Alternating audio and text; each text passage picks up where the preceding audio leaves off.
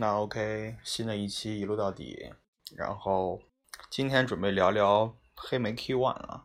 这个东西我买了将近小一个月了，但是一直没录，为什么呢？因为它特别小众。我觉得我录出来了也没什么人关心啊，大家觉得很多人就是拿到手了以后觉得，哎，这很特别，带键盘，现在还有带键盘的安卓手机，啊，仅此而已。而且它价格偏高啊！我先跟大家说一下，我当时入手的时候是四千五百九十九，然后是骁龙六二五加三 G 运行内存加三十二 G 存储，非常非常寒酸啊！现在看下来这个配置，呃，我觉得红米这种六九九、七九九的机型就完全可以秒杀。但是为什么还要去花四千多块钱买这台手机呢？就是一个被说烂的词儿，就是情怀。这个手机拿到手了以后。可以说是它比以往的所有的黑莓手机做工都要好。我不知道是因为黑莓把自己的东西卖给了 TCL 之后，产品线是不是采用了 TCL 的产品线啊？反正做工会比之前所有的机型都好一些。包括之前的 Pre 会有那个电池后盖鼓起的现象啊，然后呃像。黑莓九千的键盘指连机啊，黑莓九九零零的开不了机啊，这些小毛病在 K One 上面都没有。K One 目前存在的一个问题就是，国外有网友声称说这个手机的屏幕特别容易掉下来啊，然后就是轻轻一碰，你的屏幕就掉了。但是我用到现在没有发现这个问题啊，不知道是不是个例啊。很多人说屏幕后面没有点胶导致造成这种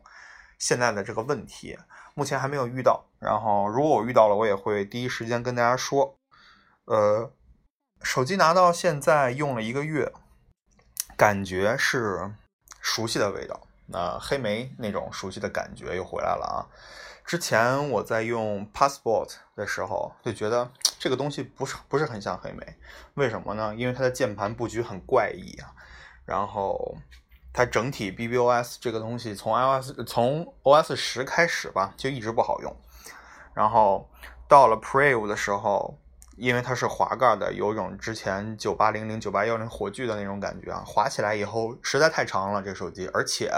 因为安卓嘛，安卓的这个虚拟的输入法什么的已经足够好用了，所以说你很长时间拿到这个手机以后，你在打字的时候不会把它划开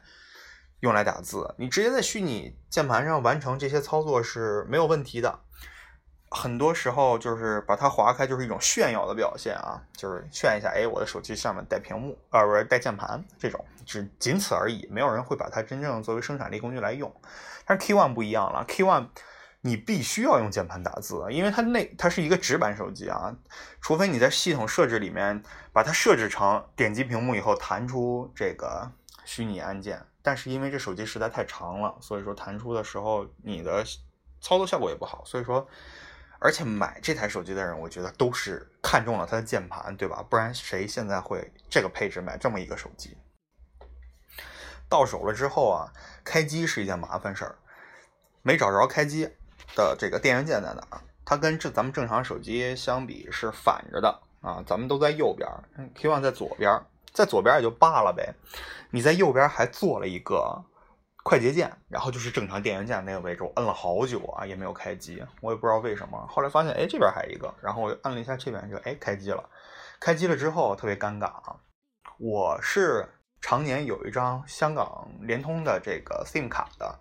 有的时候翻墙不方便什么，直接用它来翻墙啊，因为香港的服务器自带翻墙，然后。到手了之后，我就心说，我跟店家还说，我说不用帮我激活啊，我这边自己可以有办法激活。店家好嘞，给我原封发过来了一台。拿到手了以后特别尴尬，是因为 香港服务器这种东西啊，因为你在大陆本地用的话，你是要开数据漫游的。然后呢，这个数据漫游功能是你在插卡的时候，它不能直接选啊，一定要手机激活以后才能选，所以就陷入一个死循环。最后实在不行，我就把这张香港卡插到了另一个手机里面，然后用它分享出来的热点，然后才把这个机器激活啊，这是一个小插曲。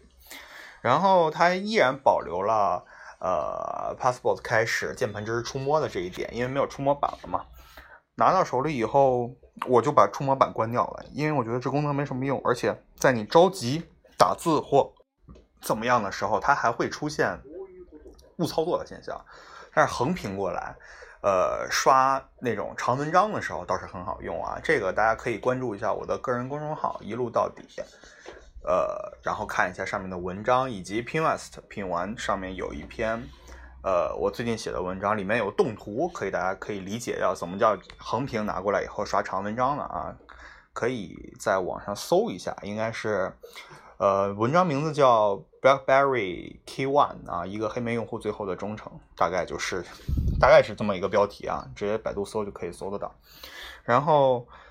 呃，怎么说呢？这台机器如果说定价两千左右的话，我觉得行货应该还是会有受众的啊。但是四千多块钱，除了这种黑莓粉丝的话，我不觉得什么人会买这台手机。毕竟三 G 运行内存这个东西，放在现在这个年代啊，一加五都已经往八 G 发展了，你现在还在用一个三 G 的东西，是一个非常尴尬的事儿啊，并不是说，呃。不够用，其实日常用下来，你不玩游戏，因为这种手机也不是玩游戏的手机，其实是够用的。但是你总觉得你花了这么多的钱，比别人少一点东西，是一个让自己非常心里不安的这么一个事情啊。四千多块钱的话，你再上一加一千多块钱，你直接可以买 S 八了，是吧？虽然 S 八只是四 G 运行内存的，但是它总体的那种感觉还是不错。今天这个节目就是只是，呃，想说一下。Key One 这个东西我已经拿到了，然后用了一段时间，感觉还可以，但是我不建议听节目的人来购买。呃，七月份的时候应该会上行货啊，TCL 和京东合作，在京东上上的和这个行货。如果三千五左右的话，我觉得还是可以的，因为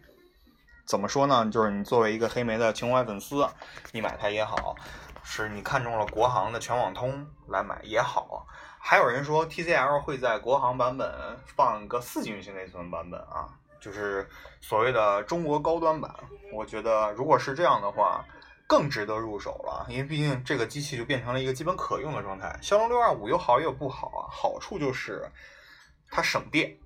对吧？它搭配这个 K One 的三千五百毫安时的这个大电池啊，其实用两三天还是没什么大问题的。缺点就是性能一般般啊，你正常文档啊、微信啊、邮件啊还可以啊，你玩游戏别想了。当然，这个手机造型也不太适合玩游戏，所以说这点还好。三十二 G 运行内存就看人了，因为它的这个呃 SIM 卡槽还支持 TF 卡扩展啊，所以说你其实想存东西的话还可以，你买张内存卡就好了。但是三十二 G 的这个本身的这个存储还是让人心里有一点点不舒服啊，这就是。大概这样，然后最近呢，一直在跟叔叔的一路到呃，叔叔的杂家杂谈来进行录制啊，什么一路到底说错了，跟杂家杂谈一起一起录节目，包括 WWDC，然后包括我们过两天还会上架一档新的节目啊，是跟高考有关的，聊一聊。然后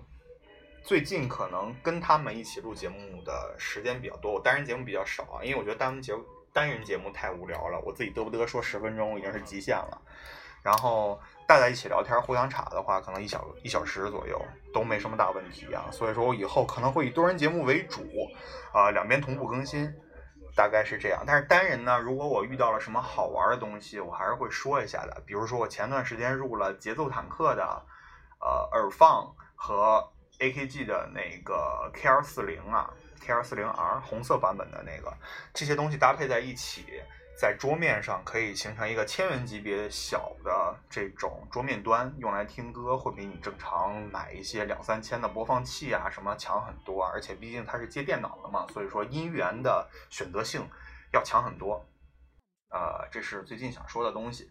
然后节奏坦克这个耳放我不打算更文章啊，因为我这个人对音乐这方面的设备实在是不够专业啊，我怕更出来以后被人喷。我只是。觉得自己觉得好听就好了。那他现在也在做活动啊。我录节目当天是六月十九号了，六幺八应该还没过啊，到二十号。所以说有想看的也可以去看一看。那今天节目就这样，我只是即兴的做一期，呃，实在是觉得单人节目太久没更了啊，K One 又没说，所以说才做了一期这个节目。那大家拜拜。